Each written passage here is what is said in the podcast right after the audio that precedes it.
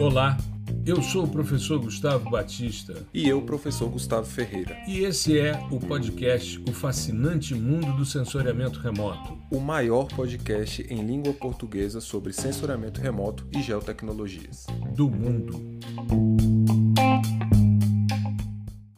Olá, nós estamos começando mais um episódio do podcast O Fascinante Mundo do Sensoriamento Remoto. Esse é o segundo que a gente está fazendo como videocast também. O, a nossa experiência na semana passada com o episódio 134, quando falamos de automatização de processos, foi muito interessante. Essa plataforma que a gente utiliza está disponibilizando em vídeo no Spotify e em áudio nas demais plataformas de podcast. Então nós resolvemos, fizemos uma enquete com a nossa audiência ao longo da semana, tanto nas redes sociais como no próprio Spotify, e ganhou uh, os dois formatos. Então nós vamos manter, né? Eu e o professor Gustavo Ferreira, que já está aqui, vocês estão vendo a ilustre presença do professor Gustavo Ferreira, e a gente vai falar hoje, né, no nosso episódio 135, nós vamos falar sobre os 10 melhores softwares FOSS para geotecnologias. Lembrando que FOSS é Free Open Source Software, ou seja, um software livre né, e de código aberto. Então a gente não está falando de software proprietário, até porque a gente vem fazendo já há algum tempo, uh, Gustavo e eu, a divulgação de softwares livres para gerar autonomia, né, Gustavo? Então é interessante a gente focar nessas possibilidades, né? Uma boa noite para você, meu querido. Tudo bem? Boa noite, boa noite, professor. Boa noite, pessoal. É, já começou. Boa noite, bom dia, boa tarde. Bom seja, dia. É. Né? A gente está é gravando à noite, mas. Isso, enfim. a gente costuma gravar à noite acaba falando boa noite. E parece que tá vindo calorzinho aqui, né? Eu já tô, já tô de regata. Eu sou Exato. calorento pra caramba. E eu curto mais um friozinho.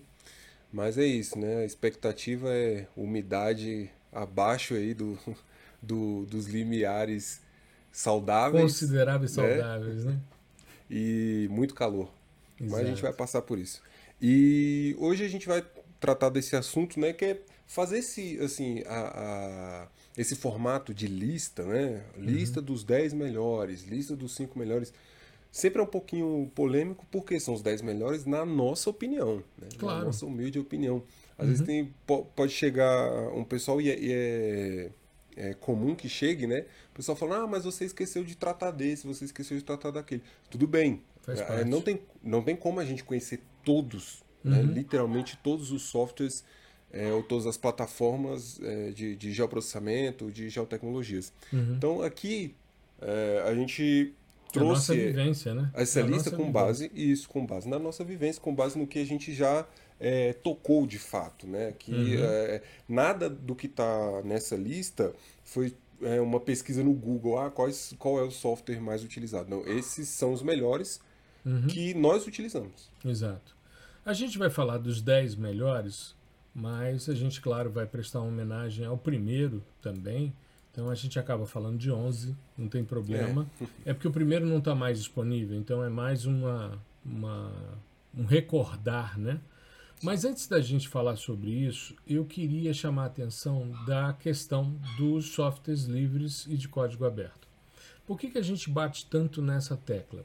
Porque a gente eh, cada vez mais eh, percebe uma quantidade muito grande de pessoas né, trabalhando com geotecnologias, as mais diversas, de forma mais variada possível, seja com processamento de imagens, seja em SIG, seja em banco de dados, integração, dados eh, de georreferenciados, os mais diversos, enfim existe uma possibilidade muito ampla e um, um, um oceano azul aí para ser navegado por quem quiser atuar na área de geotecnologias. Isso a gente vem percebendo, a quantidade de pessoas, né, players que estão aí no mercado e apresentando né, possibilidades de tecnologias ligadas às questões geográficas é muito grande. Mas a gente tem sempre em mente o seguinte, que o mercado ele sempre busca um profissional que tenha pelo menos três características. Você que me acompanha e é o professor Gustavo Ferreira já deve ter ouvido isso diversas vezes, mas é sempre bom a gente ressaltar. Primeiro pilar que embasa a construção desse profissional desejado do mercado, pelo mercado, é conhecer a teoria que está por trás de cada processamento. Ou seja, o indivíduo não é um aventureiro, ele não é um entusiasta, ele é alguém que sabe o que está fazendo. Ele conhece, ele conhece a teoria, ele está embasado, então ele sabe que se ele fizer tais e tais procedimentos, ele vai chegar no objetivo que ele quer. O segundo pilar que vai embasar a construção desse profissional que a gente tem visto, e eu falo sobre isso com muita tranquilidade, porque toda semana eu recebo demandas de pessoas pedindo profissionais da área para que sejam indicados. Essa semana mesmo foram duas pessoas que me procuraram para projetos, inclusive internacionais. E aí é, a gente percebe que a segunda etapa, a segunda característica mais desejada é do indivíduo que sabe processar independente do software que é colocado para ele. Ou seja, ele sabe processar interface gráfica, sabe processar em, em programação e ao mesmo tempo ele não fica refém de nenhum software o software pode ser descontinuado. A gente vai falar, por exemplo, de um deles que foi descontinuado, o que é uma pena, mas foi descontinuado e é uma opção, né?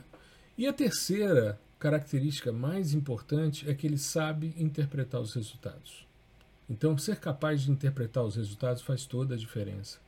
Então, é o cara que conhece a teoria, sabe processar e interpreta os seus resultados. Esse é o cara desejado no mercado de geotecnologias, né?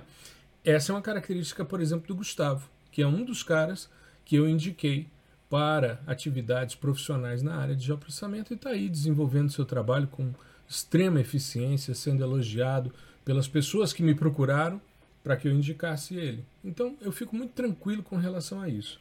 E durante muito tempo, Gustavo, a gente via que existia um mal-estar por parte, principalmente é, de pessoas que estavam acostumadas com softwares proprietários e que argumentavam que software livre não era viável porque não tinha uma assistência técnica, não tinha um suporte uhum. técnico, né?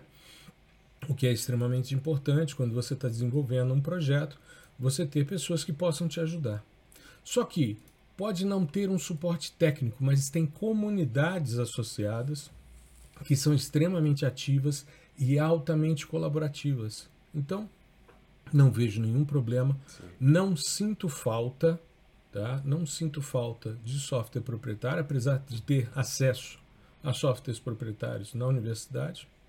Mas mesmo na universidade, eu prefiro trabalhar com softwares livres. É muito mais tranquilo, né? Muito é, mais tranquilo. Eu, eu acho que é, é, é legal para a gente também aprender, né? Então, o, o o software livre ele tem esse caráter né, de, de comunidade e tal, e de divulgação, de disseminação, enfim, uhum. é, do, do conhecimento é, em, em, todas as esferas, né? desde do, do ó, implementamos o, o, algoritmo tal no, nesse software, uhum. em qual linguagem, como foi feito isso, tudo isso é disponibilizado. Né? E tudo isso está passível de, de correções e reportes pelos próprios usuários. Uhum. Né? Então é muito comum você entrar no, no GitHub aí de um Grass, é, Saga, é, enfim, qualquer outro software livre, e você tem uma aba de issues, né? Uhum. Onde, onde você fala lá, ó, é, no algoritmo tal, tá dando um bug, ou não tá dando o resultado esperado, porque uma coisa é a pessoa vai, vai tentar rodar uhum. e ele uhum. simplesmente não roda, ou não te traz resultado nenhum. Uhum. Outra coisa é ele trazer um resultado e esse resultado não é o esperado. Não é coerente, aí, né? Não é coerente. E uhum. isso é, vai muito na linha da pessoa, do usuário, que uhum. conhece muito do processamento e daquele procedimento, né? Qual o resultado que aquilo ali vai ter que me gerar, né? Porque às vezes você pode rodar e se você não tem esse conhecimento, você passa adiante. Uhum. E tanto faz. Eu lembro que, que teve uma, uma issue muito importante no Snap, para o processamento do Sentinel-1, uhum. que é, na criação da matriz de covariância, a C2, uhum. um dos elementos da, da matriz estava invertido né, de posição. Uhum. Então, é, é, são quatro elementos, né? Aí eu acho que o 4 estava invertido com 3. Hum. E isso é um, um, detalhe do detalhe. Quando você olha no código, é, é o código é imenso. Tem é só essa é, o Snap quando você olha no GitHub, o Snap é feito em Java, né? Uhum. Ele é todo divididinho por módulos. Então só esse módulo de processamento ele deve ser lá 500, 600, 700 linhas. E um pedacinho de uma linha que estava errado. Uhum. E isso foi um usuário que gerou a matriz C2, foi olhar os resultados, a matriz gera Uhum. De, sem problemas, né? Porque sim, sim. computacionalmente funciona. Aí o cara gerou, deu uma olhada e falou, opa, peraí, tem alguma coisa errada. Aí o que, que ele fez? Foi lá no GitHub, lá no, no, no código fonte. No issues, né? Olhou. E depois ele, reportou os issues. Né? Ele olhou e, e reportou. Uhum. E aí o pessoal, prontamente, a equipe de, de desenvolvimento, eles ficam de olho. O pessoal, eles são muito é, prestativos, assim, e tal. Uhum. E, e, eles estão sempre de olho nessas, nessas questões. E aí assim, coisa de. No outro dia já estava corrigido. Então isso é muito importante. E esse caráter, assim, ele é quase que exclusivo da comunidade de software livre. Né? Porque Exato. você tem muita gente trabalhando e muita gente utilizando. Uhum. Então logo você tem é, é, um produto mais redondinho, porque as pessoas que estão utilizando vão acabar é, reportando alguns bugs, algumas incoerências. E como tem muita gente trabalhando, esse negócio vai ser resolvido rapidinho. Sim, sim. Né? Exato. Eu, inclusive, vejo a gente tem muito disso na nossa comunidade do fascinante mundo do sensoriamento remoto, que é uma comunidade no Discord exclusiva para os nossos alunos, né? E agora, por exemplo, eles estão discutindo muito a eficiência do CenturyCore 2.90, né, o 290, como ele é apresentado. O 280 rodava tudo certo. E os caras dizendo: ah, o professor fez a aula no 280 e deu tudo certo. Agora no 290 eh, o resultado está igual ao da imagem L1C, depois de rodar a correção. E é um modelo de transferência radiativa. Então, a gente começa também a discutir isso num âmbito mais interno e depois a gente leva isso para as considerações maiores. Né? Mas vamos começar falando sobre, antes da gente falar dos 10, vamos falar sobre o Cosmo, que foi o primeiro dos softwares livres. Né? Ele teve aí, eu vi é, algumas coisas ainda sobre alguns downloads deles, de versões dele em 2019, mas depois disso o site está fora do ar, você não tem mais acesso. Tem alguns vídeos no YouTube que disponibilizam por meio de repositórios de dados, né, de, de arquivos e de programas.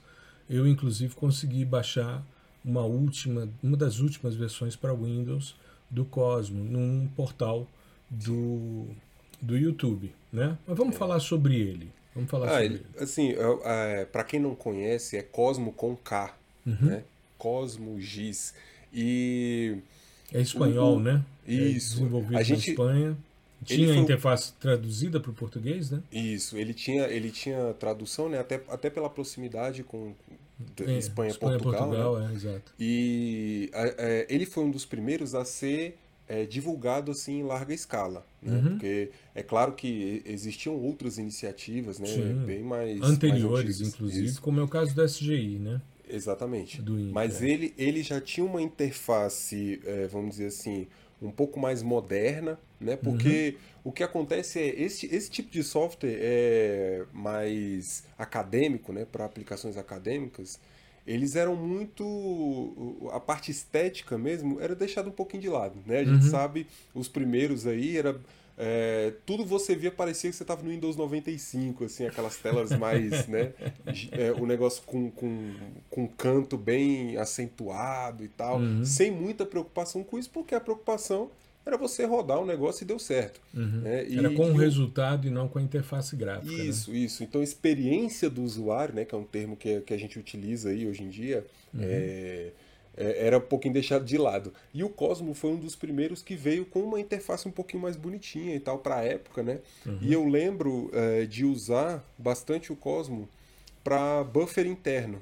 Hum. Porque é, a gente até estava comentando antes, é, sobre, ah, você usou esse, usou aquele e tal. E eu falei que, bom, o Cosmo eu utilizei bastante, mas eu fazia uma única coisa, que era o buffer interno, porque eu, ou não tinha nos outros, ou eu não uhum. sabia onde estava nos outros. Mas no Cosmo eu sabia, e o do Cosmo funcionava muito bem.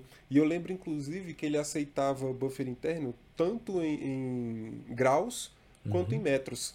Né? Então você podia colocar ali e tal, e ele, e ele conseguia rodar e rodava muito bem. Eu lembro que não tinha problema de vértices, né? Às vezes quando você cria o buffer, ou, ou, ou, ele coloca muito vértice e o polígono fica muito pesado, ou ele coloca pouco e o, e o polígono acaba não ficando com curvas suaves, né? Uhum. Mas ele, ele fazia isso muito bem, é claro que tinha um monte de, de, de outros procedimentos. É, como, como o professor comentou aí, ele é espanhol, né? É, é desenvolvido, é, foi desenvolvido pela companhia que chama SAIG, SAIG? Uhum. né? Que é em espanhol, então é Sistemas Abertos de Informação Geográfica. Uhum. É o nome da, da, da companhia.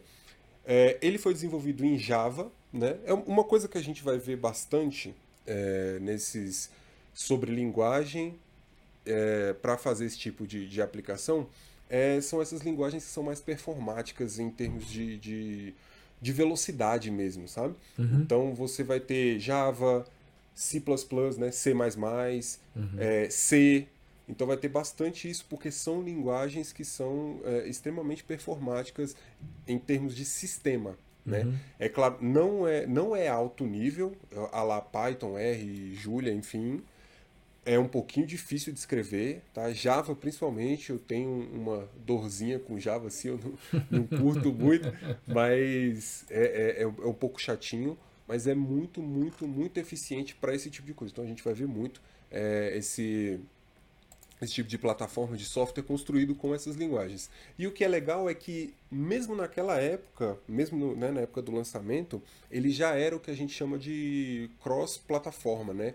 Ele rodava em Windows, ele rodava em Linux, ele rodava plataformas, né? Isso. Uhum. É, em, em, BSD, né? Em macOS, enfim. Então ele, ele já tinha esse, esse esquema de, de ser multiplataforma e também das traduções. Né? Você tinha tradução em inglês, espanhol, português, é, italiano, né? enfim, é, alemão. E, e, era muito bem traduzido né? e, uhum. e muito bem amigável a, a, interface dele. Né? Exato. Infelizmente foi descontinuado, mas assim, a, acontece, né? Coisa que é normal. Às vezes é, existem outros, inclusive a, a maioria do, dos que a gente vai falar aqui, que é, acabaram tendo muito mais adeptos. É questão de, uhum. de das pessoas, o, o, o, o, time de desenvolvimento, ele acompanha isso, quantidade de downloads, né, é, review do usuário, é, o Sim. retorno, né, a avaliação do usuário quanto aquilo, reporte uhum. de problemas ou não. Então, se o negócio vai esfriando, ah, não tem mais gente baixando, não tem mais gente né, é, é, fazendo review positivo disso aqui, não faz muito sentido você continuar desenvolvendo, até porque é, de um tempo para cá vem uma enxurrada de outras plataformas. Né? Exato, exato. E é interessante porque uma característica que eu vejo muito forte nesses softwares livres de código aberto em geotecnologias é que eles, na maioria das vezes, eles têm um misto de SIG e PDI. Quase Sim. todos eles, Sim. né?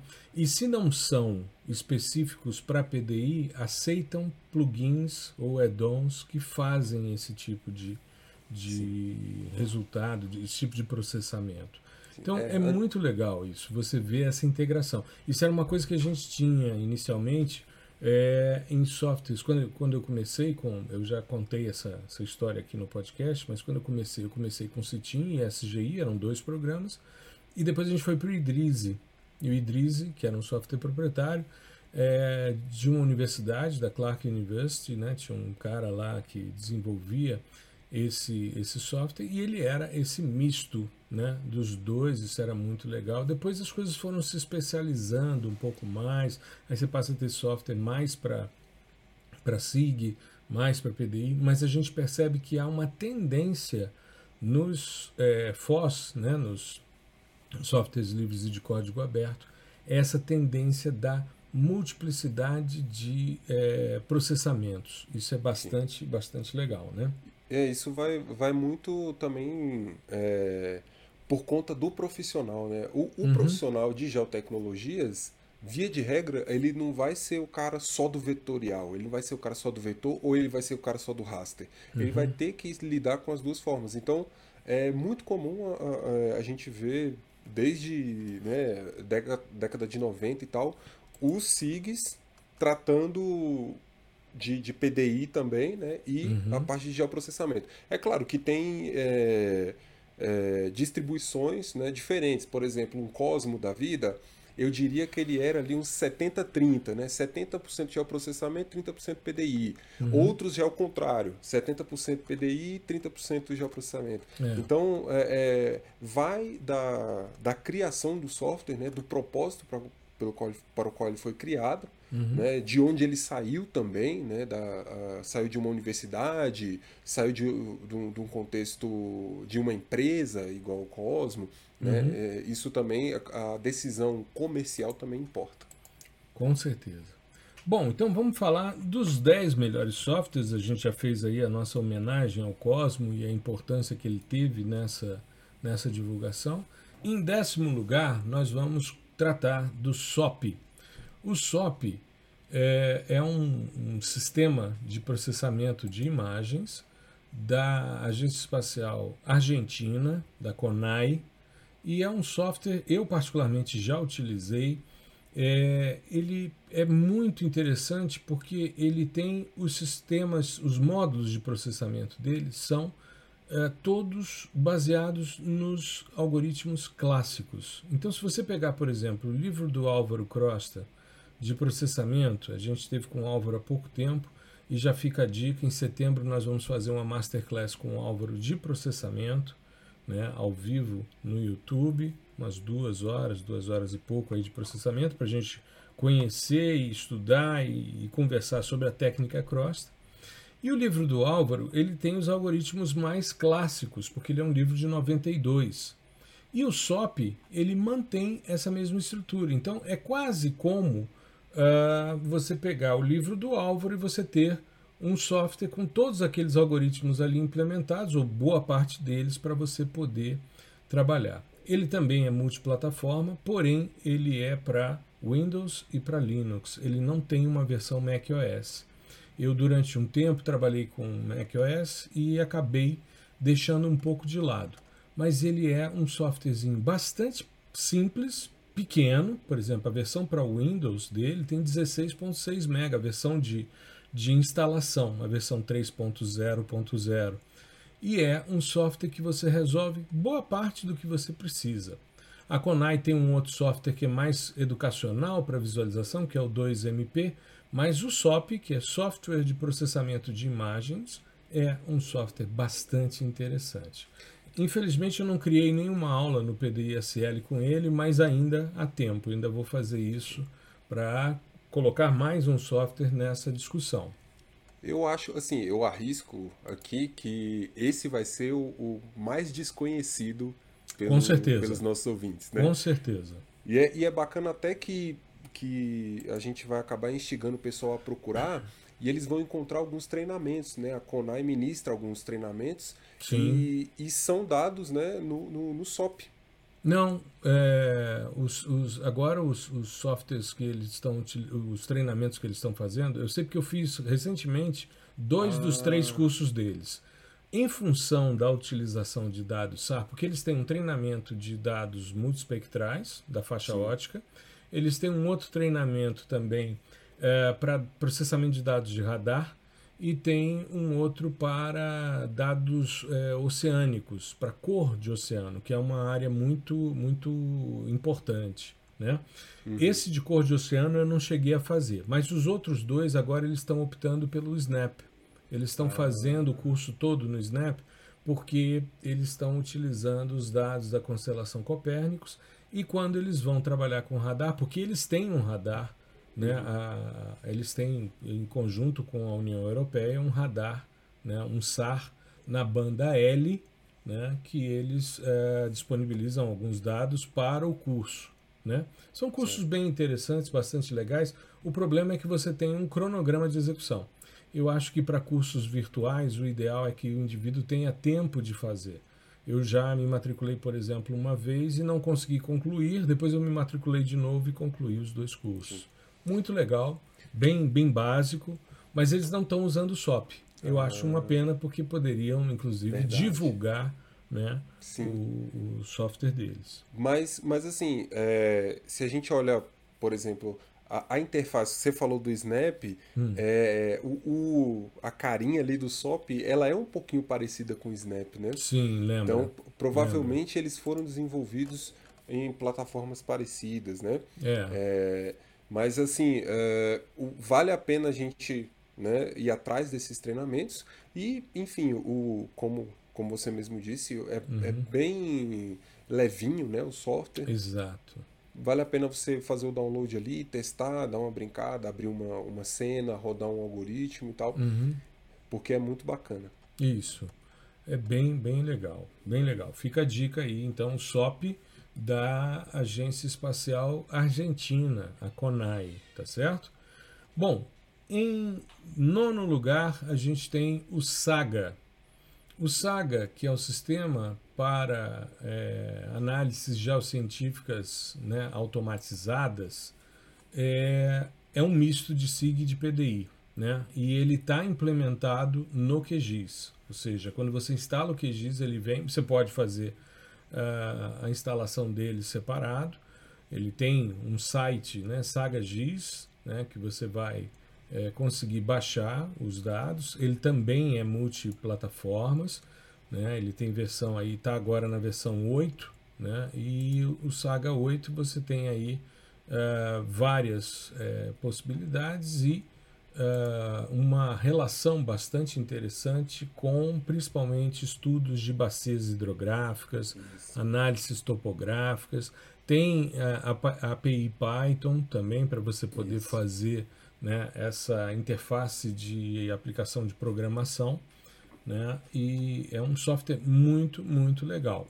Ele aqui ele é mais SIG do que PDI. Esse aqui tem mais é, estruturas para é, elaboração de mapas, para trabalhar com tabelas, diagramas, né? e tem, claro, um módulo específico também para classificação raster. Né? Eles consideram aí os dados raster, então tem alguma coisa em termos de manipulação de dados, é, filtros de suavização, de passa alta, de detecção de bordas, né? É, e além disso, alguns algoritmos tradicionais, como distância mínima, máxima verossimilhança, e tem também módulos para você fazer segmentação da imagem para classificação, é, utilizando é, classificação orientada a objeto. Né? Sim além é, de um bom pacote estatístico e ter toda uma discussão específica para estudos de bacias hidrográficas. Isso, o, o Saga, é, eu lembro de, de começar a utilizar o Saga. O Saga é meio burocrático, né? É, Você bastante. tem que para você abrir um arquivo ali, pelo menos, né, faz um tempinho que eu não utilizo a interface gráfica do Saga, mas para você uhum. abrir um arquivo você tinha que fazer uma série de passos e tal. Uhum. Tinha que dizer qual tipo de arquivo você quer abrir. Você não poderia é, clicar e arrastar um, uma imagem. Você tinha que Sim. dizer que era um raster, tal, tal, tal, tal, tal. E eu lembro, eu estava no estágio no Ministério do Planejamento em 2012, eu acho, 12, 13, uhum. e a gente utilizava esse cara para fazer é, um índice né, com, com base em modelo digital de elevação que chamava Wetness Index, né, que é um hum, índice de. Umidade. É, que seria um, um, equivalente à área alagada ou alagável. Hum, né? Entendi. E aí você, a gente colocava ali o, o, o SRTM, né? rodava uma série de, de algoritmos de pré-processamento né? para corrigir algumas imperfeições do SRTM uhum. e depois rodava o índice. Eu lembro que era, era assim, para a gente aprender para fazer a, a, a, primeira rodada de processamento, assim, foi um parto. Uhum. Mas depois é, a coisa fica um pouquinho mais intuitiva e, e, ele acaba ele acaba sendo bem legal. Eu lembro que era muito performático, ele utiliza como base para para os processamentos né, assim, de, mais comuns, né, corte, é, buffer, enfim, é, rasterização, poligonização, ele, uhum. ele utiliza o, o GEDAL. E ele utiliza o GEDAL é, o, o, não é a API, né? Porque para quem não sabe, a, as pessoas costumam achar que o GEDAL é escrito em Python. O GEDAL é em C++, uhum. tá?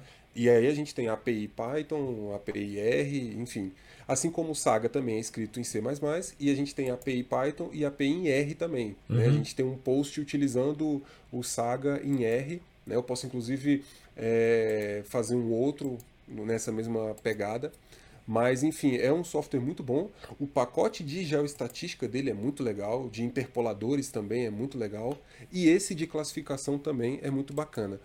Tinha um probleminha na, na, na época hum. que eu utilizava, né, nessa época de 2012 e tal, que ele tinha um limite de, de pixels que você poderia rodar. Uhum. Né? E isso acontecia com frequência, então às vezes eu colocava uma, uma série temporal muito grande ali para classificar e ele acabava reclamando, né? Mas com certeza esse negócio já foi ultrapassado, né? Até porque eu já utilizei alguns algoritmos do Saga no QGIS para imagens isso. gigantes e uhum. rodou. Roda, roda sim. Eu abri aqui o QGIS para dar uma olhadinha. Ele tem aqui um, uma, um Climate and Weather Tools. Aí tem um monte de coisas aqui para dados meteorológicos, bastante interessante, ajuste de pressão do ar, é, variáveis bioclimáticas. Estou fazendo só uma leitura rápida. Land surface temperature, é, cobertura de, de neve, é, soil water balance, né, sunrise e sunset, enfim, tem muita coisa legal aqui Sim. no módulo. Depois você tem as características, né, os features, aí você tem linhas, polígonos, pontos, tools, transectos. Aí a classificação, aí ele tem é, matriz de confusão, tem árvore de decisão, K-means, classificação supervisionada para raster, tem o isodata, que é um classificador não supervisionado, não um clustering bastante interessante, tem uma análise de máxima entropia, segmentação, está implementado suporte vector machines, que para mim é novidade, né? IHS, Sharpening, é, enfim, tem Brovey. Tem muita coisa, né? Tem, tem muita coisa. Tem muita coisa de, de você utilizar é, fusão de dados, né? É, análise de índices de vegetação. E aqui é interessante porque pela lógica, olha só, Vegetation Index, baseados em declive, baseado em distância. Aí tem lá Enhanced Vegetation Index, bastante legal. E... É, isso aí, isso aí é, eu, eu, ia, eu ia fechar aqui o, comentando sobre o Saga, que hum. ele, o Saga é alemão, né? Uhum. E, ele, e ele vem, ele foi desenvolvido no contexto de uma universidade. Né? Uhum. Né? Então ele é acadêmico uhum. e alemão. Então ele é todo durão, todo rígido, assim, né? Bem, como eu falei, bem burocrático. Uhum. E ele tem essas, essas divisões muito bem definidas entre os algoritmos Sim. e também nas telas, né? Você consegue ver isso impresso nas telas. Eu não sei como está agora a interface gráfica, né? Porque é, eu tenho usado mais no QGIS, né? é, exato. Mas eu lembro que a interface gráfica assim era bem, bem Windows 95 bem mesmo. hard, né? É. E já que a gente está falando de software que a gente precisa dar uma, uma trabalhada para poder visualizar, acessar os dados, né? Em oitavo lugar, vamos colocar o Grass, que eu acho um software fantástico, que está integrado também ao QGIS quando a gente instala mas a gente sabe que ele não é um software muito amigável à primeira, à primeira vista, né? É, o, o professor Carlos Groma vai discordar, né? Ele claro, claro, exato. Já teve com a gente, muito querido. É, inclusive fizemos uma live né, de processamento criando um, um add-on que a gente precisa inclusive retomar né, para terminar de, de implementá-lo, né, para disponibilizar. Mas eu acho o Graz assim fantástico e muito poderoso e hoje é, tem caminhado, pelo menos o Groman tem feito algumas discussões nesse sentido, é, para uma interface gráfica cada vez mais amigável, porque realmente não era. No início era muito complicado é, se trabalhar com o Graz, né? Mas eu coloco ele aí tranquilamente é, dentre os 10 melhores e um software fantástico que dá para você fazer muita coisa interessante. Sim. Né? Tem a, a, lógica de estruturação dele, aquela questão da imagem e do raster. É, né? Ele separa entre essas duas Isso. classes. Né? Então tem algoritmos para você rodar num formato raster, né? Que eles uhum. começam sempre com R, R ponto o nome do algoritmo. Exato. E no formato imagem que começa com I. Então, I ponto o nome do algoritmo. É. Lembrando que, assim como o Saga, o Grass também tem API Python, também uhum. tem API R, né? E a gente também tem post sobre isso. Muito legal, muito legal. É, o raster é, ele é bastante extenso, mais extenso até do que o, o de imagem. E a lógica dele ali é você trabalhar um raster que pode ser um modelo numérico de terreno, enfim, e o imageamento aí sim, imagens de satélites, algoritmos mais específicos para isso, né? É, eu diria que ele é um 70-30, 70, é, é, geoprocessamento, né, por conta do módulo raster, e 30 uhum. PDI. Exato, exato. Aí vem um software que eu particularmente tenho um carinho enorme, uso numa disciplina específica para agronomia, porque eu acho ele sensacional e com um monte de coisa legal para quem é da área de agronomia, que é o GVSIG. Eu sou fã de carteirinha do GVSIG, utilizo, como eu disse, nas minhas aulas, acho um software muito legal. Claro, você precisa se adaptar, mas você tem boas, é, boas publicações a respeito. Também é um software é, da comunidade europeia, desenvolvido né, prioritariamente na Espanha. E eu acho que tem uma, uma relação muito bacana. Também é um software leve, né, são para 64 bits no Windows, você tem aí uh, é, 429 mega e você tem as versões portable que você pode colocar para rodar a partir de um pendrive. Então, assim, eu durante a pandemia, com as aulas virtuais, eu usei muito. Os manuais são muito tranquilos, muito bem organizados e ele tem uma questão que eu acho muito bacana, que é aquele módulo que ele traz consigo e que o Cosmo também utilizava, que é aquela questão do, do meu Deus do céu, eu tô ficando velho. Como é que é o nome, cara? Daquele o modo. Sextante. Sextante. Sextante. Eu sabia que eu ia lembrar. o sextante. Que ali você tem muita coisa legal implementada para o pessoal da agronomia, tem muita coisa legal, muita coisa bacana. E eu acho o GVSIG, dentro desse contexto, o nosso sétimo melhor software. A gente está fazendo do décimo para o primeiro. Né? Eu sou fã do GVSig. Qual é a sua eu, visão? Eu gosto muito também. Eu comecei a utilizar o GVSig junto com o QGIS. Uhum. Assim, na mesma época que eu comecei a usar o QGIS, né? Eu, foi quando o QGIS estava na versão 1.8, a Lisboa. Uhum. E, e, eu lembro que nessa época. Tu é eu velho, achava... hein, cara? Tu é Sou, é velho. Tá vendo? Versão 1.8, você é velho nesse negócio, hein? Tá rodado. É, pô. Sou trintão, né? É, estamos na versão 3.26. Exatamente. Né? Isso porque teve você um vê. monte aí. Estamos falando de long term release. A 3.26 ainda não, agora ainda é a 3.22 a long term release. Mas a, a usual para teste ali, que está sendo batida para ver bug e tal, tá na versão Buenos Sim. Aires, né? 3.26.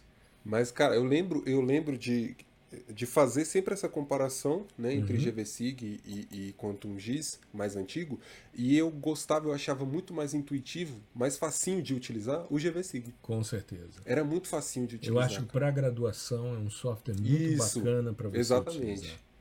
Você não é deve na bom. graduação, eu, é, isso é uma, uma percepção minha, eu sempre faço uma separação entre software profissional e software educacional. Eu acho que tem algumas coisas que são legais para os meninos aprenderem. Depois a gente vai para algo mais robusto, para o cara poder executar as coisas. E dentro dessa lista aqui, Saga, Grass, esses softwares são todos é, softwares que são é, profissionais. Eu considero o GVSig também, mas ele Sim. tem uma, um, um, carinho didático para com os estudantes muito grande. Ou seja, o cara vai ter facilidade ali para utilizar com muita tranquilidade. Sim, e o primeiro, é, o primeiro que é, o primeiro contato que a gente tem falando assim de software, ele é muito importante porque é, se você entende né, a dinâmica ali, porque uhum. se a gente pega essas interfaces gráficas e traça uma média, vai, vai ter coisa ali que vai né, vai estar uhum. tá sempre naquele lugar, ou uma estrutura, é, enfim, um menu que vai ser bem parecido entre eles, uma forma de disposição do, do, dos dados. Uhum. Então, dá para você evoluir e ir para softwares um pouco mais burocráticos, né? Se você começa em um que é mais tranquilo, mais didático. Com e aí você não vai se frustrar, você vai desenvolver mais rápido, né? Uhum. Porque a gente sabe que quando a gente está começando, a gente quer resultado. Exato. A gente quer ver o negócio, é, é, pô, deu certo, é isso que eu espero, eu quero isso. Eu Uhum. consegui fazer isso com poucos cliques ou escrevendo pouco. Então, se você tem esse, esse fôlego, esse ânimo logo no início, aí você consegue continuar por mais tempo, né? Com E aí, certeza. e aí encontrando esses outros que são mais é, complicadinhos de, de trabalhar. É. Eu, inclusive, amanhã de manhã vou dar aula para graduação no GVSIG para fazer composição colorida, expansão de contraste para a moçadinha lá da agronomia, numa disciplina que eu dou que não tem processamento, mas pela minha liberdade de cátedra eu embuti um monte de aula de processamento para os caras saírem sabendo fazer Sim, alguma coisa. E vão terminar fazendo Threshold Cap, que tem vários modelos implementados no GVSIG. Então é Maravilha. algo bastante interessante para a gente trabalhar com eles.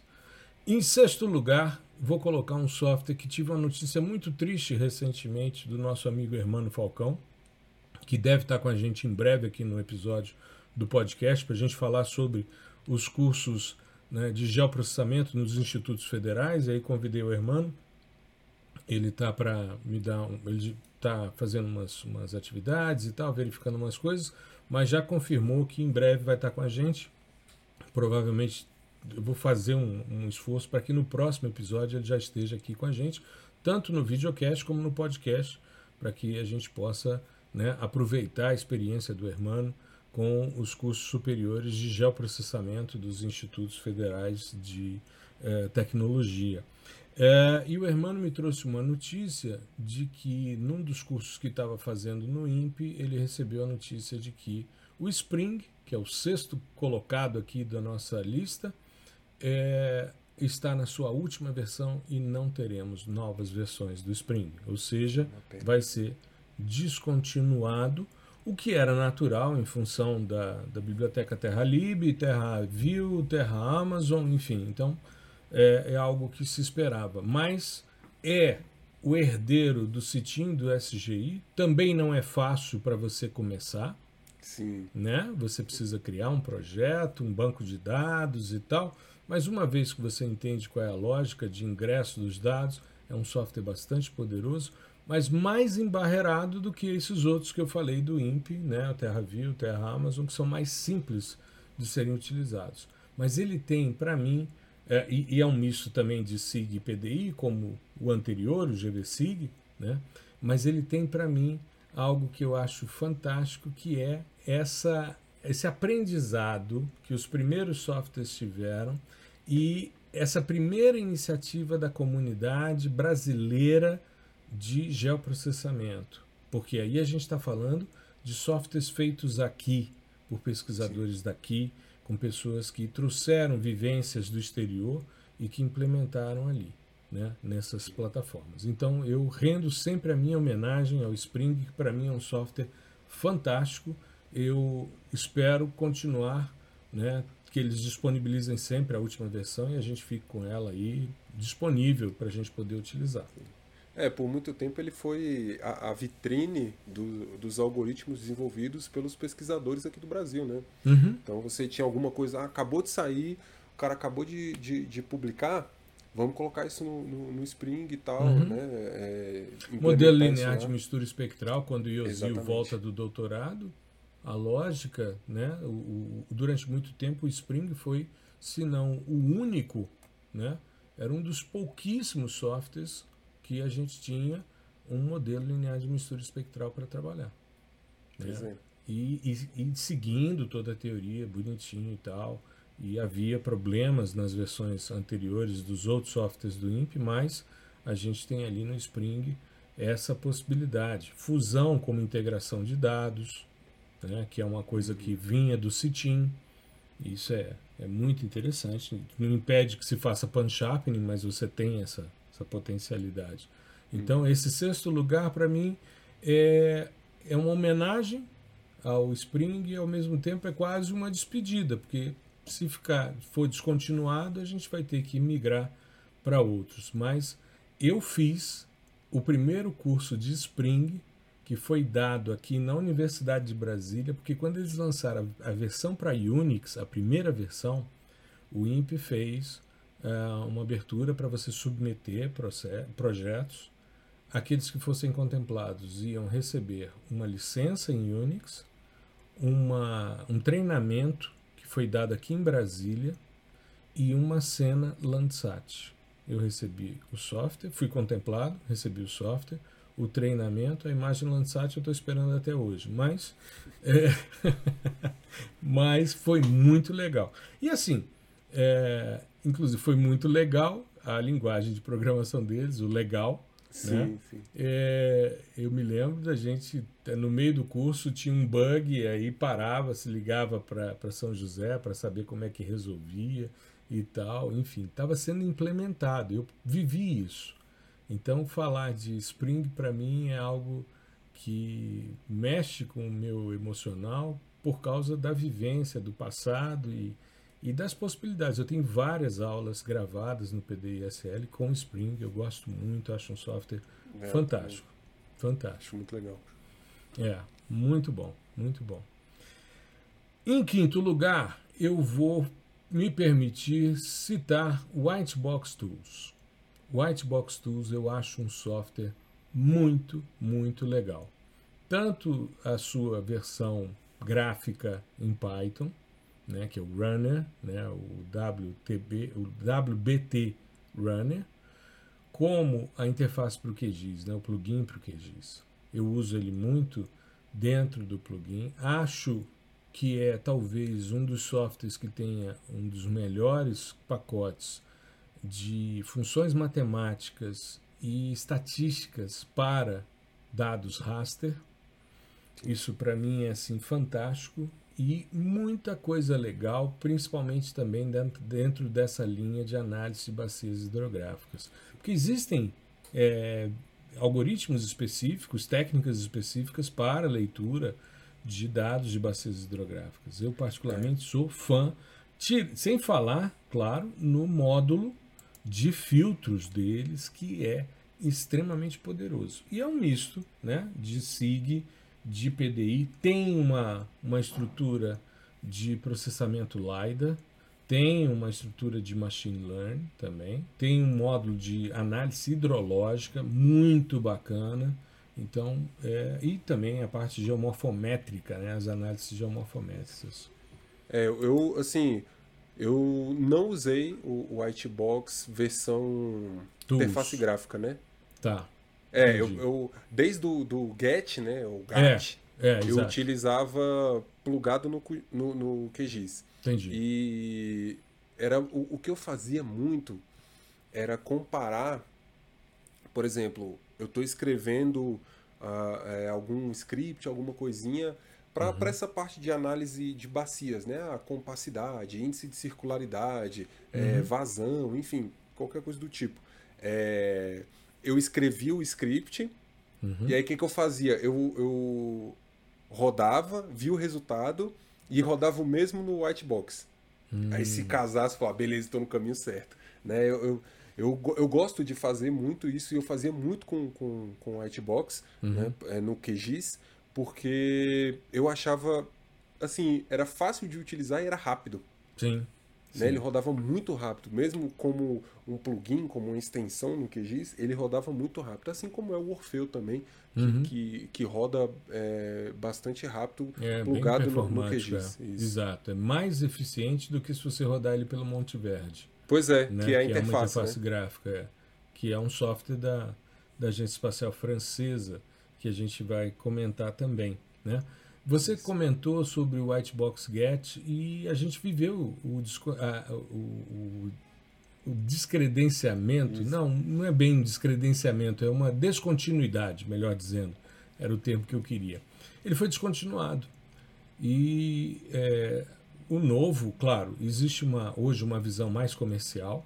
Né? Era um professor, o, o líder desse grupo do Whitebox Get, é um professor da, de uma universidade no Canadá Né? E eles montaram uma empresa, então eles estão vendendo módulos, o que é super aceitável, tranquilo e tal, mas eles têm uma disponibilidade de dados abertos muito grande, Sim. muito grande. E eu é, coloco o Whitebox, eu diria que eu colocaria na mesma categoria, e talvez até na mesma numeração, em quinto lugar, junto com o Whitebox, o Orfeu Toolbox, que também é uma iniciativa muito legal que eu não conheço para fazer fusão de dados algo mais didático, como. Sim. Também tem módulo de né? é, tem módulo de processamento de radar, tem segmentação, análise é, orientada a objeto, é muito, muito legal o Orfeu Toolbox. Eu gosto muito e Veja, a gente já está jogando mais um, porque a gente falou que ia falar de 10, já falamos de 11 e o Orfeu Toolbox seria o décimo segundo. Daqui a pouco a gente tem que mudar o nome do episódio para 12. Os né? 12, é. Os mas 12. É, mas é porque eles são, eles são bem parecidos, né? Na verdade, são. inclusive os dois têm, têm, têm API R e API Python também, que dá uhum. para a gente consumir, né? Os algoritmos. E eles são, assim, muito intuitivos para utilizar, é muito facinho. Eu acho que o, o, a pior parte é você plugar no QGIS. É o mais assim, complicadinho, né? É. Mais que chatinho. nem é esse, esse nem é bicho de sete cabeças, é, né? Exato. Mas é, é, o resto, cara, é muito tranquilo. Essa questão, a parte de difusão é muito, muito, muito, muito facinha. Eu gosto de um, de um, um módulo do Orfeu que é o mosaico. Hum, Eles têm um mosaico, é, um mosaico com feathering que hum. é quando para eliminar a linha, né? Então você junta as duas e hum. aí ele elimina totalmente aquela linha e tem tanto esse é, é, essa técnica que chama feathering de ela vem do PDI, PDI mesmo, processamento uhum. de imagens é mais geral. Sim. E também a harmonization, né? Então você pode rodar tanto essa técnica para deixar as coisas mais é, coladinhas, né, espacialmente, e harmonizar a cor. Isso então, no, no Orfeu.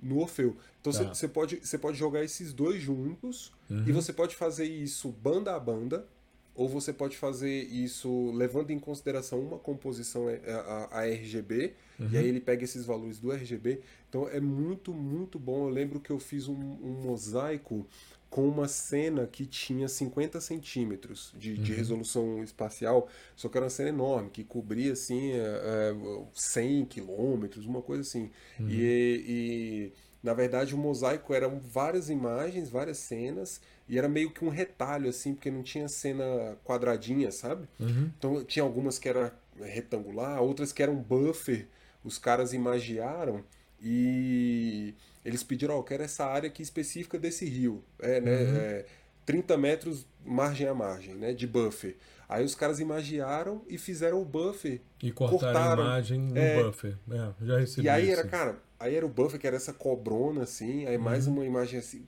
era uma bagunça.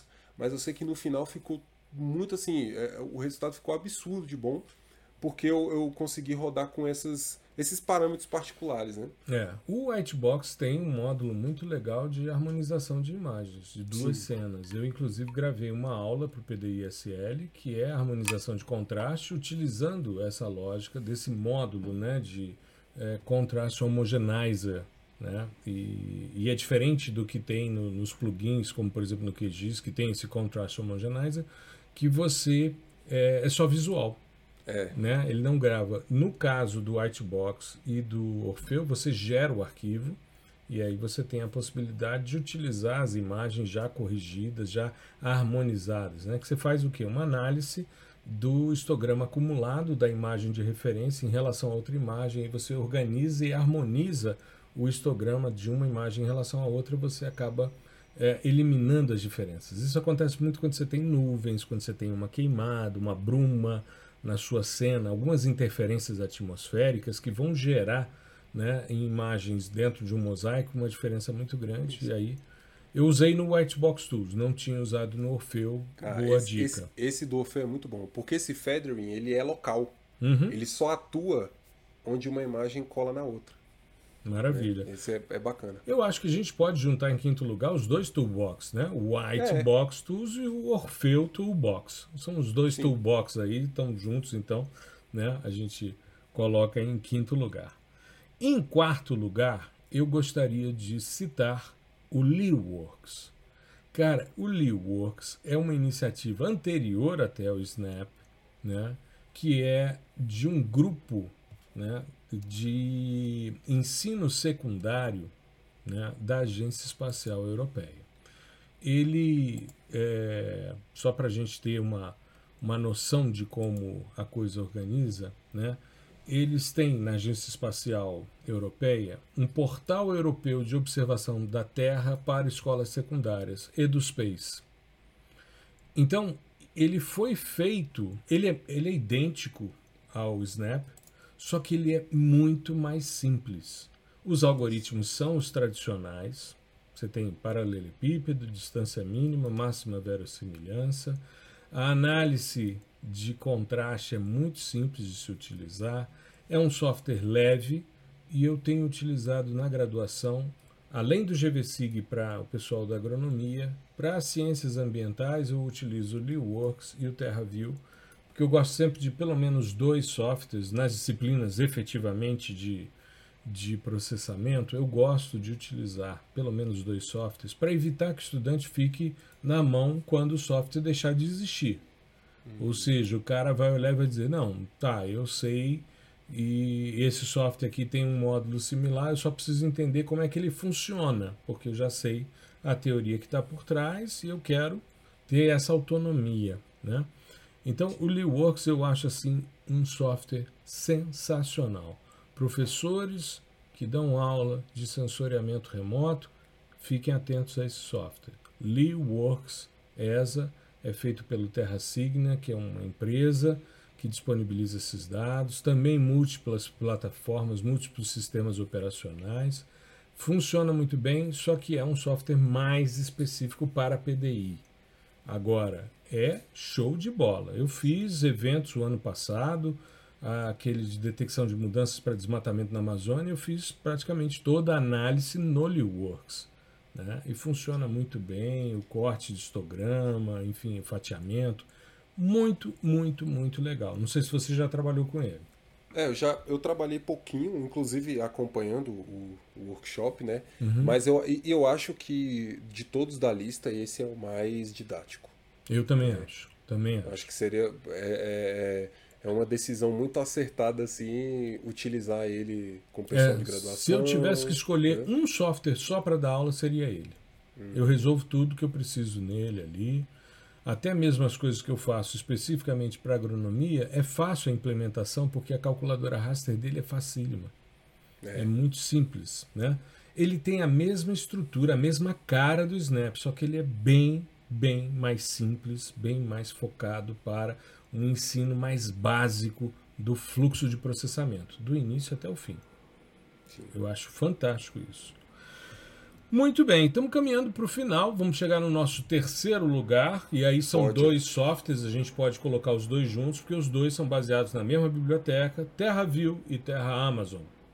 TerraView, um software mais didático, né, mais educacional. Terra Amazon, pela possibilidade de você criar grupos, de você fazer links com servidores externos ele é mais robusto, tanto que ele tem sido utilizado nas metodologias do DETER, por exemplo. Uhum. Né? Se você pegar a metodologia PRODES DETER, hoje eles optam pelo Terra Amazon, que é um software bastante interessante e que herdou, os dois herdaram, as mesmas estruturas de módulos de processamento do Spring. E ele é um misto de SIG, PDI, análise, banco de dados, é, vinculação com PostGIS, com PostgRE, enfim, é, é bem, bem interessante. É, eu, eu, utilizei, eu utilizei pouco assim. Na verdade, eu utilizei mais o Terra Hidro, né? Terra Hidro. Que é, um, é, que é voltado hum. para análise hidrológica. Eu lembro que eu rodava é, muito. É né, também TerraLib, né? Também a base é TerraLib. Eu, eu não trabalhei Isso. com Terra Hidro eu rodava nesse contexto do, do estágio, né? Hum. Eu rodava como era para analisar essas áreas alagáveis e tal. Uhum. É, eu rodava o Rend, o modelo Rend, uhum. que é Rend se escreve igual mão em, em, uhum. em, inglês, né? Que ele calcula essa extensão né, de, de zonas de alagamento E aí você pode calcular para uma, uma planície específica, para um curso d'água específico. Eu lembro que ele, esse modelinho ficou bem, bem famoso quando ele conseguiu calcular é, o caminho ali do, da lama de Mariana. Hum. Né? Claro que isso pós-desastre, né? Claro, é, claro. É, e quando você compara a, a imagem do desastre com o modelo, com o modelo cara, casa bonitinho. É bem, bem, bonitinho. E bem coerente, utiliza... né? Isso. Eu utilizava bastante o, o Terra Hidro para fazer isso, mas a lógica é a mesma, né? Você uhum. entra, ele, ele te pede ali para criar uma instância no banco, né? No Postgres, e, e aí você coloca, né? Insere todos os seus dados e tal. É, é assim, assim como os primeiros que a gente falou, ele tem uma curvinha de aprendizado, né? Sim, Mas sim. depois que você. Assim, Vence você rodado, ela, né?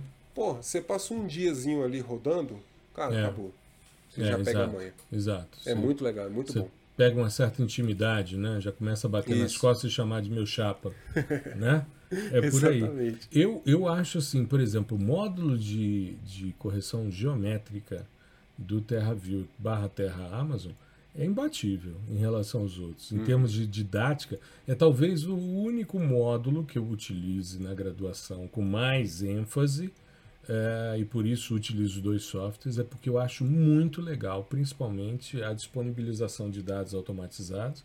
Mas mesmo quando você está fazendo a determinação manual dos ground control points, quando você vai para o seu quarto ponto, ele já loca em uhum. função do ajuste linear que é feito tanto em x como em y, ele já, em função do ponto marcado, ele já te gera um, um outro ponto né, na imagem que vai ser georreferenciada, ou que vai ser registrada, no caso, registro imagem-imagem, e aí você só precisa reposicionar e vai vendo a mudança de erro médio quadrático né, para definir essa questão. Sim. Eu acho sensacional. E fazer modelo linear de mistura espectral neles é show de bola. Tinha muito problema na versão anterior. Eu perturbei muito a moçada com relação Como um bom usuário. Como um bom usuário, exato. E, inclusive mandando mensagens para as pessoas que eu conhecia e tal, que estavam dando aula, trabalhando no projeto, para a gente entender isso, né? E porque inicialmente você pensava na questão e pô, tinha uma limitação que era tem que ser três bandas e três end members. Você não podia fazer nada diferente disso. Aí eu conversei com o Sadek, né, o Luiz Sadek, que é do Tecnologel e amigo nosso que já teve vários episódios de podcast aqui. Mandei uma mensagem para ele. Eu falei, Sadek, você sabe por quê? Ele disse: Eu vou ver com o pessoal que desenvolve o TerraLib, que desenvolveu e está no, no, suporte do software. Ele disse: Não, é uma, uma restrição do software. Eu falei, mas isso não, não segue algumas, algumas premissas do modelo linear de mistura espectral. Então a gente precisa ajustar isso para que a coisa fique né, dentro de um contexto que siga a teoria, porque o Spring rodava. O Spring você tem, quando você está trabalhando com é, um modelo de mínimos quadrados com restrição, né, você parte do pressuposto que você vai ter o número de end members menor do que o número de bandas. Isso, né? é, é N, N, sempre N-1, né? N-1, exato.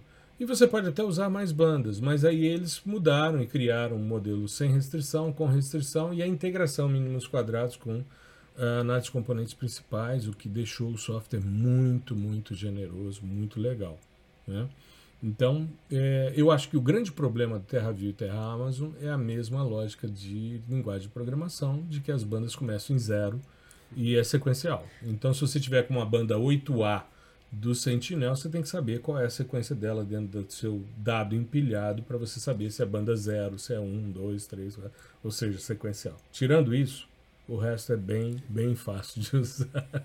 É, eu já estou acostumado com. Um pouquinho acostumado, né? Eu ainda, eu ainda apanho um pouco, mas. Nossa, eu, eu, eu que tenho déficit de atenção, amigo, eu preciso botar isso no papel e falar: peraí, o zero aqui está correspondendo a tal Começa banda. com zero. É, exato. Senão, não vai. Senão, não vai. É.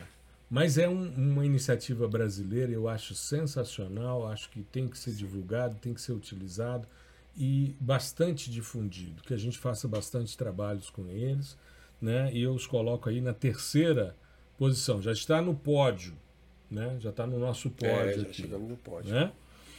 Em segundo lugar, Snap Sentinel Applications Platform. Cara, esse, é, esse é violento. Esse só tem um problema. Agora, não sei se você já está rodando a versão 9 ou se você está trabalhando só tô, com a tô API. na 8. Tá na 8? Na 8 Cara, na vá para 9. É? Vá para 9. Tem muita esse coisa legal. Muita update. coisa legal. Você tem ali várias implementações muito, muito legais. É um software grande, pesado, demora para baixar, tudo bem, mas eu fiz esse último, essa última masterclass, a detecção de mudanças por garimpo na Amazônia, a exceção do QGIS que eu utilizei para decompor a imagem e depois compor, fazer o stack data sem uma banda, a exceção disso, o resto eu fiz toda a masterclass e foram três horas de masterclass, uma hora de teoria e duas de processamento. Eu fiz tudo no Snap, tudo no Snap, cara.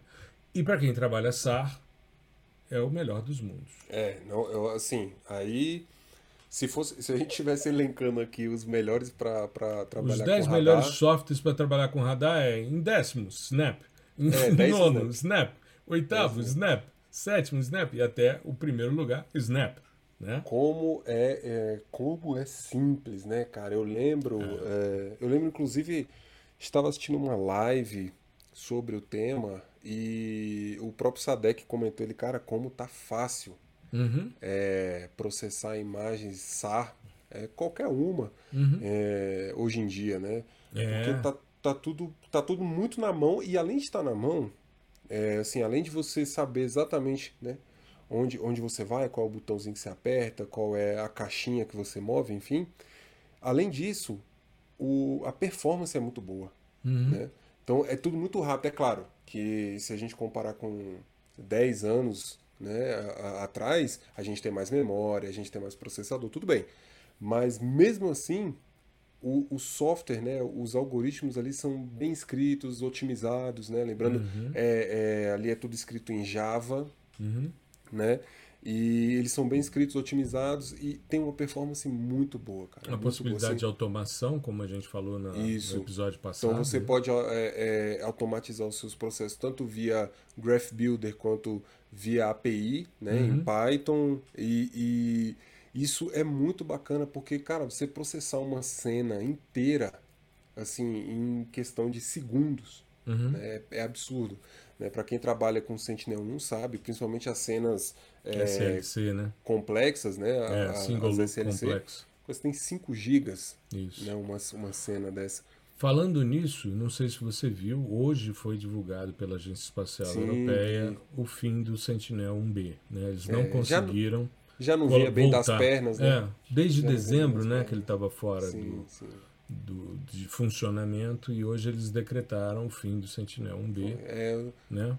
Mas tem eu- aí o, a o- o possibilidade próximo, de um né? C né, e de um D, além do Biomass, e também do NIRSAR, que aí vai ser uma iniciativa da ISRO, né, que é a Agência Espacial Indiana, com a NASA, que aí você vai ter duas bandas, né, banda L e banda X.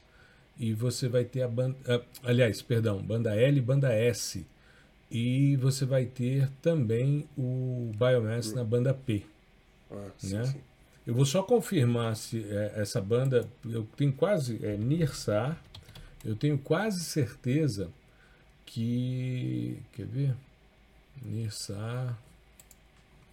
Bom. Mas é, isso é complicado, né? Eu lembro, eu lembro assim, é, de estar conversando com o Osmar, né, com o meu, com meu orientador, Uhum. e, e desde o início já não era é, ideia utilizar um B, porque a gente já não tinha uma cobertura é, de, de, de, de Sentinel 1B constante. Uhum. né? Eu, eu- enfim, eu não sei se o negócio já estava dando problemas naquela época, isso eu estou falando 2020 por aí, é, quando eu comecei a escrever a tese, e, e eu lembro dele falando, cara, a gente não tem a, a mesma, você não tem a mesma cobertura temporal, a mesma revisita pro, principal, pro Brasil como um todo, do 1B e do 1A. 1A é constante, Uhum. é certinho, cara, a cada 12 dias você vai ter. Agora um B não. Tinha dia que tinha um B, uma imagem do, por mês, né, em um mês, aí você ia ter no outro mês uma 1B. Então já tava meio atropelado, sabe? Inclusive, eh, ele até falou, cara, não vamos trabalhar com um B para manter a coerência né, do, do, do intervalo de tempo. Perfeito. Então, né, perfeito. se temos a cada 12 dias, vamos trabalhar com um A que tem a cada 12 dias certinho. né? Isso. Então, Ó, tô é- conferindo aqui, Gustavo, NISAR é uma iniciativa NASA e a SARO, né, que é a Uhum. Agência Espacial Indiana, é banda L e banda S.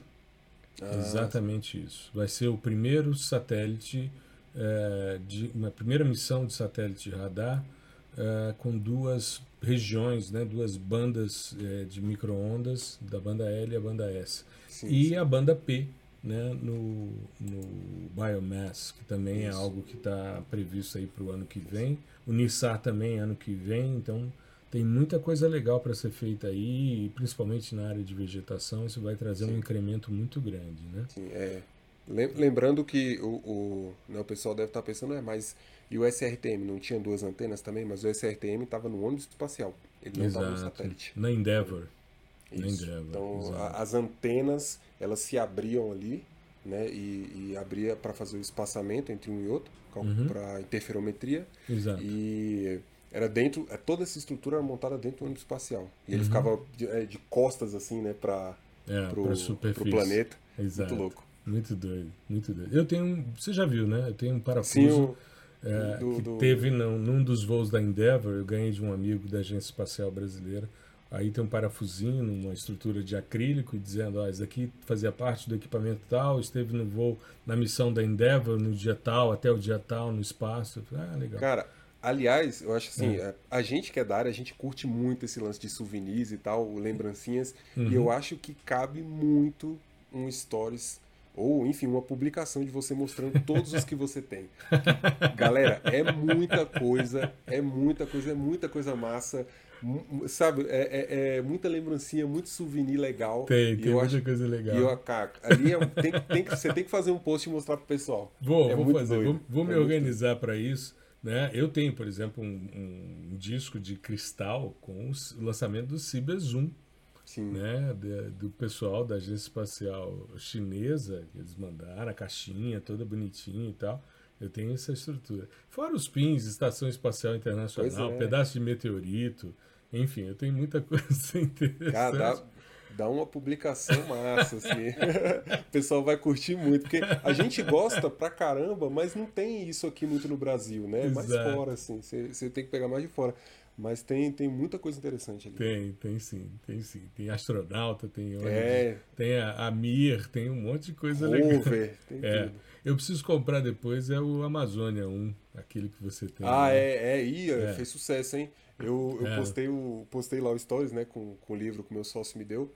E Uhum. no fundo tinha uma miniaturinha do Amazônia 1 impressa em, em 3D. Achei no Uhum. Mercado Livre na época. Rapaz, choveu de, de, de perguntas. É. Me manda o link, me manda o link. Quando você comprou, me manda. Foi, foi na China, no AliExpress, não sei o que. Eu falei, não, foi no Mercado Livre aqui mesmo. É, eu vou, eu vou adquirir para colocar no meu. Ela é muito minha, bonitinha. Na minha coleção ali na, na estante que você conhece. Sim, sim. E para a gente fechar o nosso episódio de hoje, ninguém mais ocupa o primeiro lugar do que o QGIS. Isso daí é. Não tem discussão. Não tem discussão. QGIS Cara, e é que história algo bonita, né? fantástico. É, é Que muito história legal. bonita. Muito a gente legal. a gente estava comentando, né, no, no, no meio do episódio aqui que é, eu comecei no 1.8, o No Lisboa, Quantum GIS ainda, né? Quantum Giz. É. E, e assim, ele devia e muito para os outros, né? Uhum. Isso é muito louco, cara, que a gente via jamais iria imaginar. Eu lembro que o executável dele na época era coisa assim de 60 megas, sabe? Uhum. E hoje você tem um Ah, Megazord, três- um o negócio três- gigante. de um- 3.10 que eu tenho no meu computador velhinho lá é na faixa de 400 mega e tal, por aí. Sim. Né? Cara, você tem, você tem instaladores que beiram giga, sabe? Ah, hoje Isso, sim. sim, então, e, e, ah, você tá falando isso, então isso é ruim porque é pesado. Não, é porque Não, tem tanta Tem coisa muita ali. coisa legal. Cara, tem. Você consegue fazer, assim, tudo. Tudo dentro do QGIS. Exato. Sabe? É, é, é absurdo o, o, o quão potente esse software se tornou e, e o quão agregador também, né? Eu acho Uhum. que essa, essa vertente de agregar não só outras plataformas, como a gente já comentou aqui, Whitebox, é, Saga, Grass. UR, Uhum. UR, Orfeu Toolbox, cara, tudo isso você Gedal. pode. Gedal, tudo isso você pode plugar ali E não só isso, mas como os próprios plugins. Né? Então, a, a comunidade é, é, ela é dona e ela merece todos os, os, os méritos pelo software. É, e, e, enquanto comunidade, não é só comunidade de desenvolvedores, não, mas também é de usuários. Uhum. Né? Eu acho que isso é muito, muito, muito importante e aqui só mostra a potência que, que o software livre tem e que a comunidade que utiliza e desenvolve software livre tem é, dentro do, do, das geotecnologias. Né? Hoje em dia, não tem como uma pessoa ter entrado no, no, ramo de geotecnologias não conhecer o QGIS ou não ter pelo menos visto. Então, não é só é, é questão de, de algoritmos e de processamentos, mas o próprio desenvolvimento do, do, do QGIS é muito interessante. Uhum. Você tem C++, né, como a, a base, Python, muito uhum. Python, e tem um... Todos um, os plugins são em Python, né? Isso. E tem um, uma, uma coisa muito interessante que que é para a parte de interface gráfica. Assim. Então, o pessoal de front-end que usa bastante, que é o, o QT. Uhum. É, é, assim, é, na hora de falar, é, o pessoal costuma falar cute, né? Uhum. De bonitinho e tal. Que é um framework em C++ só para desenvolver telas, só para interface gráfica, tá?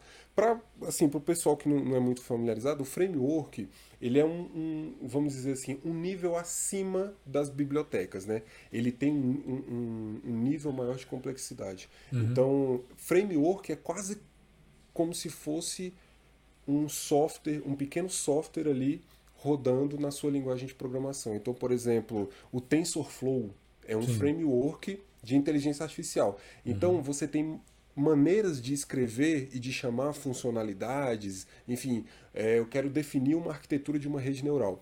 Ele tem uma forma de escrever que foge um pouco do Python. Ela é uhum. é específica daquele framework. E, e, assim são os frameworks. Existe framework para um monte de coisa, desenvolvimento web, enfim, é, interface gráfica como o Qt, e o Qt é utilizado no QGIS para fazer interface gráfica. E isso mostra que com o crescimento do software, né, com essa é, popularização, veio a preocupação com a interface, veio a uhum. preocupação uhum. né, com o, o, a experiência do usuário. Ela precisa ser boa, ela precisa ser bacana para o cara é, utilizar aquilo ali sempre. Exato. Entendeu? Para o cara, inclusive, ter vontade de, de reportar algum bug, algum erro quando ele acontecer. Uhum. Né? Porque se não for tão legal assim, ah, deu um bug, cara, deixa, vou utilizar outro. Né? Exato. Exato. Mas isso é muito legal, cara. E, e para mim é, é, o maior, é, é, o melhor case né, de, de sucesso de um software livre dentro das geotecnologias. Não tenha dúvida. Fica no primeiro lugar, com certeza. Sim. E eu te digo mais, é, não sei se você já teve a oportunidade de acompanhar a comunidade QGIS no Telegram, por exemplo. Cara, se você não ficar atento, quando você abre, você tem 800 mensagens. O mundo todo, o tempo todo, tô com problema nisso, com problema naquilo e tal. A divulgação dos QGIS Open Day, eu tive a honra de fazer parte de um dos QGIS Open Day Brasil, né, é, no primeiro semestre do ano passado, em que eu mostrei todo o fluxo de processamento sendo feito no QGIS. Algumas pessoas, depois que eu fiz essa apresentação, me perguntaram por que você não cria um curso de PDI no QGIS. Eu falei, eu não gosto de dar curso de software. Eu é. não sou uma pessoa que dou curso de software, dou curso de processamento. Então, o processamento eu quero fazer em vários softwares e aproveitar o que tem de melhor. Sim. Posso depois até pensar, se houver demanda, em criar algo mais simples, o fluxo todo no PDI, do PDI dentro do, do QGIS, como uma oportunidade para o cara que quer trabalhar só com aquele com aquele sistema. Mas você hoje vai do básico ao avançado, passando por todas as etapas tradicionais do processamento digital de imagens, usando o QGIS. Sim. Você pega todos os cursos que a gente tem hoje no mercado, ou pelo menos boa parte deles, na questão de geoprocessamento e geração de mapas, todos eles têm alguma coisa no QGIS. Ou é o curso todo, ou é metade do curso, ou é uma parte generosíssima da estrutura. Né? É, um, é um software absurdo, absurdo. Ele atende a todos. Uhum. Né? Eu. Ah, eu estava cansei... vendo, agora tem plugin de, de redes neurais, Sim. de processamento de dados LiDAR, Né? Tem, cara, muito. É, fora Sim. o Akatama, que para mim é um, uma das coisas mais geniais que é para você verificar a acurácia de dados é, raster. Né? Sim, sim. Muito, é, o, muito bom. Eu acho, eu acho saca. E sem falar do, do Semi-Automatic Classification Plugin, que é um primor, né, cara? Ele é um por si só é um software. O Nmap Box também, que agora a agência alemã, a DLR, desenvolveu, que é, eles desenvolveram um, um, software dentro do QGIS, é um plugin, mas é um software dentro do software para você processar dados hiperespectrais do Nmap, né? Cara, você Fantástico, pode fazer, cara. Pode fazer tudo, cara. Eu, eu, assim, eu tô ultimamente eu, eu, eu fico fascinado no, nos mapas, né? no produto final, uhum. mas eu, eu gosto muito da estética dos mapas. Então, por exemplo, eu vejo muito eh, arquiteto que faz planta baixa. Sim, meu filho está fazendo arquitetura na, na, no Mackenzie, em São Paulo. As disciplinas dele de topografia foram todas no QGIS. Aí. Aí ele então... falava, pai, eu tô com uma dificuldade aqui e tal, não sei o quê. Fazia uma call comigo. Ele mora em São Paulo, né? Meu filho mais velho está tá agora fazendo arquitetura, depois de mais velho resolveu né, seguir essa área. E topografia, cara, tudo, inclusive o processamento dos dados LiDAR do GeoSampa dentro do QGIS. Cara, fantástico. Cara, fantástico. E eu, eu, fico assim, como que a pessoa, né, olha o que, que a pessoa conseguiu construir, assim, assim como, eu estou falando aqui do, do, da arquitetura, mas, por exemplo, os mapas que, que a Fernanda faz, né, a Fernanda uhum. Rezende, o, os mapas que o Anderson gera, uhum. os mapas que o Henrique da Ambiental Pro gera, o, os mapas dos meninos da, da, da Ambigel, né, a, a, Luana, o Marcos e agora o Christian, O né? Christian né? também, exato. Então, é assim, é, cara, são coisas absurdas. Você tem uma, uma potencialidade em todas as vertentes da uhum. criação, né? desde o processamento, da, da, manipulação, do tratamento básico ali, ou da própria criação do dado. Uhum. Né? Então você tem é, é uma potencialidade desde o, dessa parte até da apresentação, da representação do seu resultado. É, assim, é, é, é, absurdo, cara. É uma coisa que eu, eu nunca tinha, nunca imaginaria assim que chegaria, né? Lá na versão 1.8, eu jamais é, imaginaria que chegaria no, nesse ponto Exato. que chegou hoje. Exato. É, eu acho assim uma, uma questão é, fora de série. Eu acho que a gente explorou bem, né? Um episódio relativamente longo para a gente falar é. sobre muita coisa legal, né? Mas eu acho que vale muito a pena e avisar, né, para as pessoas que nos acompanham, principalmente os que estão na nossa lista de e-mail, que hoje quando vai ao ar esse episódio de podcast, você que se inscreveu na nossa lista de e-mail, você vai receber né, as informações sobre a abertura da nova turma PDI com Python com uma condição especialíssima. Mas é só para quem está na nossa lista, nós Isso. avisamos no episódio anterior, né? Então, é, fica atento. Se você quiser, é só entrar no, no meu site lá, o profgustavobatista.com.br que aí você já vai lista. cair, você já vai receber os e-mails, caso queira aproveitar essa oportunidade sim, sim. dessa nova turma, terceira turma PDI com Python, que a gente está abrindo aí, um sucesso, né? E com um módulo novo, né, Gustavão? Exatamente, um né? É, tem a, a condição especial que o professor falou, não é o módulo novo, ou seja, não, tem condição é especial isso é e módulo mais. novo. Tá? Exato. Tá? Então, é, o negócio está muito bom. A gente, enfim, a gente passou. É, eu não sei se o pessoal vai estar tá lembrado aqui, mas alguns episódios aí é, para trás, né? A gente informou que tinha, a gente fez uma reunião e tal, então a gente passou um dia inteiro aí para decidir quais seriam os próximos passos. E uhum. agora vocês estão colhendo aí os frutos desses próximos passos. A gente conseguiu negociar bastante coisa e uhum. tenho certeza que esse segundo semestre vai ser muito legal, tanto para o PDI com Python, quanto para o PDI SL, quanto para o sistema sensores, sensores e, e outros, né, outros projetos que a gente ainda vai lançar de curso. Então vai ser muito bacana. Isso. Agora, no mês de setembro, a gente vai abrir as inscrições para o curso Sistema Sensores também. Então fiquem atentos que a gente vai fazer uma divulgação, vai fazer um evento para vocês terem acesso a esse, esse novo curso que a gente está propondo para vocês. Tá legal? Isso. Eu acho que é isso, né, Gustavão? Podemos encerrar o nosso episódio 135 sobre os 10 melhores softwares FOSS em geotecnologias. Acho que a gente é. cumpriu bem com o proposto, né? Sim, a gente passou lembrando os 10 melhores na nossa humilde opinião. Exato, né? que acabaram sendo 12. É, foi um né? pouquinho mais de 10, um pouquinho é, mais de 10. É, exato. Em torno de... Mas, é, mas assim, é, é muito legal você conhecer, né? Uhum. Não precisa ser um heavy user, né? Você não precisa ser o cara, o, o que comanda, o que é, sabe tudo de Grass, de Saga, de TerraView, enfim. Mas é bom você conhecer. Uhum. Né? É bom você tirar um tempinho, abrir, faz um processamento que você é, já conhece, processamento simples, né, que você já está acostumado a fazer, roda ele, vê se teve algum ganho, vê se teve alguma diferença com, com o software que você está acostumado a utilizar, né? Uhum. Tanto em termos de tempo de processamento quanto de, de próprio resultado, né? Exato. Que às vezes, principalmente no PDI, principalmente processamento digital de imagens, é comum que o mesmo algoritmo em plataformas diferentes ele dê um resultado um pouquinho diferente. Exato. Isso tem a ver com a própria implementação, com, uhum. são nuances né, do algoritmo, nuances da linguagem também, é muito importante, da linguagem de programação que foi utilizada, uhum. mas é legal a gente perceber isso e, e tentar utilizar, né, é, fazer um tour aí por esses softwares, é, é tudo muito fácil de, de, de, você baixar e tal, de acessar, é bem, é bem acessível, né? Então, o, o, a minha recomendação é essa.